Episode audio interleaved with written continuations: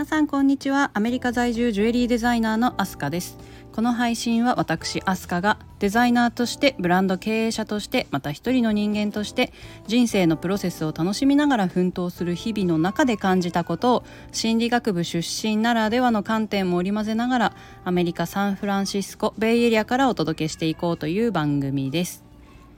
えー、今日はジェンダーの流動性から考えるジュエリーデザインの再考察について話してみたいと思います、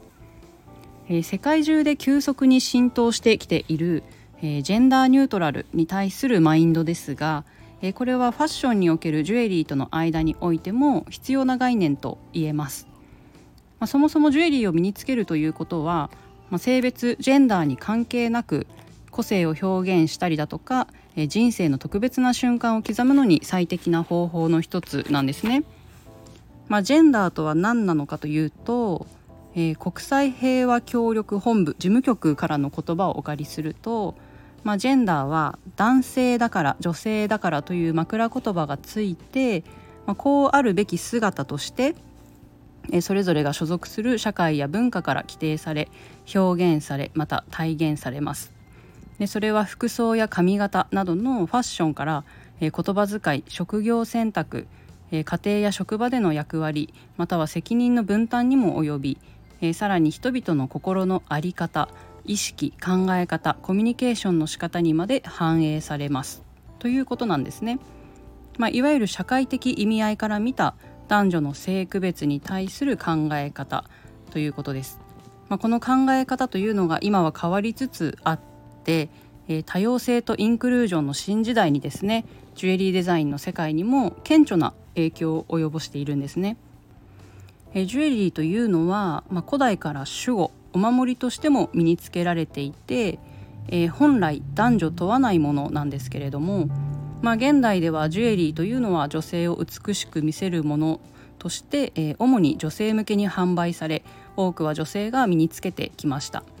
まあ、しかしですね近年ではあの男性モデルだとか、えー、セレブリティなどがですねバロックスタイルのイヤリングまたはパールのネックレスなど、えー、より印象的なジュエリーを身につけているのを目にすることが増ええー、メンズジュエリーへの関心が高まってきているんですね。で男性のジュエリーのスタイリングを見てみると、まあ、これまで言われていたようないわゆる男らしいジュエリーという概念に縛られることはないと、えー、気づかされます。まあ、これまで男性が身につけるジュエリーといえば、まあ、基本的には結婚指輪とか、えー、大型の時計シグネットリングとか革紐のネックレスとかですねそういったものに限るというような古風な意見にはとらわれなくていいということが見て取れます。まあ、男性らしさを司るファッションコードというものが緩んで、えー、従来の男性ファッションと女性ファッションの境界線が曖昧になってきているとえー、男性がジュエリーにアクセスすることがますます自由になってきているように感じます。まあ、そのようにですね性別にとらわれないジュエリーデザインに対する進化というものは、えー、ここ数年目覚ましいものがあります。まあ、これはあらゆる分野でジェンダーについて、えー、生物学的な特性によってその人の社会的な役割や在り方を決められるべきではないし必ずしも一致するものではないという考えが、えより広くよりよく理解されるようになったことへの自然な反応だと考えられます。まあ、ジュエリーデザインにおいてもよりオープンマインドで、えー、あらゆるものからラベルを取り除こうとする姿勢が必要に感じますね。えー、でまたミレニアル世代と Z 世代の消費力の高さというのも、えー、デザイナーの考えを変える背景にあります。ミレニアル世代というのは、えー、1981年から96年生まれの世代で Z 世代というのは95年から2010年生まれの世代ですね。え、これはですね、え、世界有数の経営コンサルティング会社であるベインカンパニーの、え、パートナーであるクラウディア・ダルピツィオさんという方え彼女はですねラグジュアリー業界とファッション業界を専門としているんですが、え、5年前の彼女のレポートによるとミレニアル世代と Z 世代合わせてラグジュアリー市場における成長の85%を占めたと述べているんですね。まあ、なので5年ほど前から、えー、顕著にミレニアル世代の価値観と、えー、ブランドと消費者の間で繰り広げられるコミュニケーションというものは、えー、他の世代にも影響を与えておりミレニアルマインドセットというのを生み出しているということなんですね。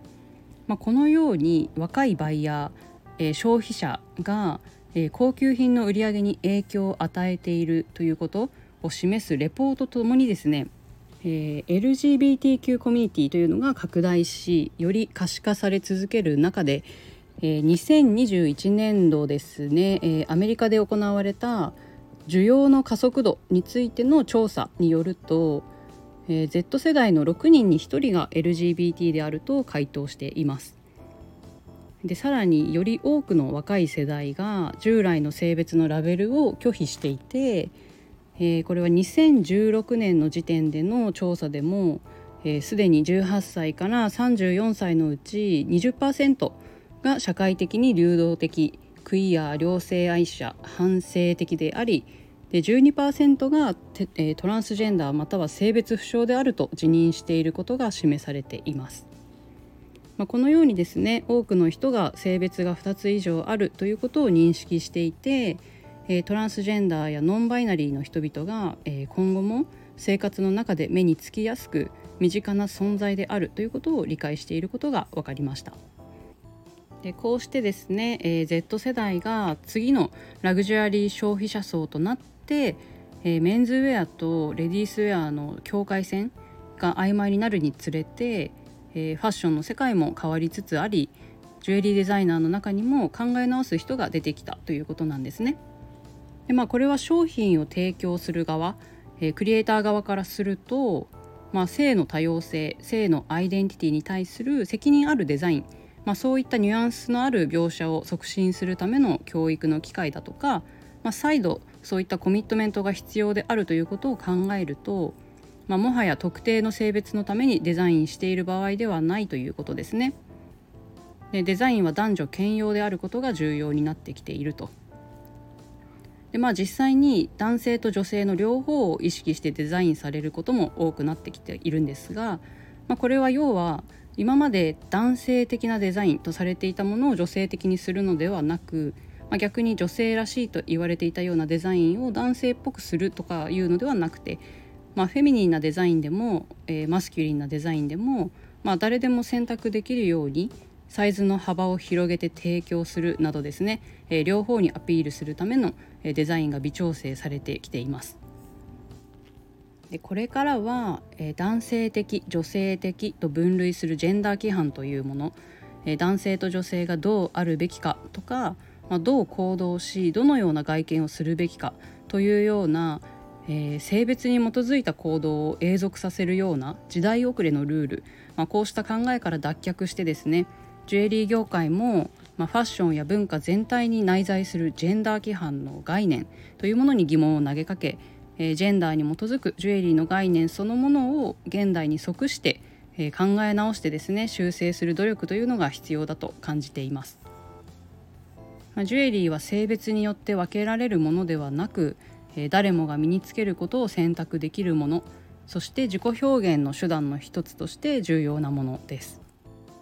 創作プロセスにおいてジェンダーの概念を取り除くことでジェンダーレスなデザインや考えが増えてですね、え性別関係なく毎日をよりハッピーにしてくれるジュエリーというのは、まあ、現代を生きる人たちの強い味方となってくれるはずです。まあ、そうして自分らしさを自由に表現できる幅が広がったら、えー、みんなの幸せ指数というのも上がるのではないかと思っております。で冒頭にお話ししたようにですねジュエリーを身につけることは、えー、性別に関係なく個性を表現したりだとか、えー、人生の特別な瞬間を刻むのに最適な方法なので、えー、男性も女性もね自分らしく自分がつけたいようにジュエリーを身につけてえー、例えば華奢で繊細なジュエリーは女性が身につけるものであり、えー、男性が身につけるとなんか変だと判断されるとかですね、まあ、そういったステレオタイプにとらわれることなくえ人は自分を笑顔にさせるもの力を与えてくれるものまたは自分を表現できるものを身につけるべきだと思います。性別にとらわれないジュエリーというのはきっとこれからも存在し続けると思うんですね、まあ、そして現代社会においては生物学的性差というのは、えー、文化的社会的性差とイコールとは限らないということが浸透して、え、もはや話題にもならないほど当たり前のことになっていたらいいなと思っております、え、それでは今日も最後まで聞いてくださりありがとうございましたアメリカ・サンフランシスコベイエリアからお届けしました。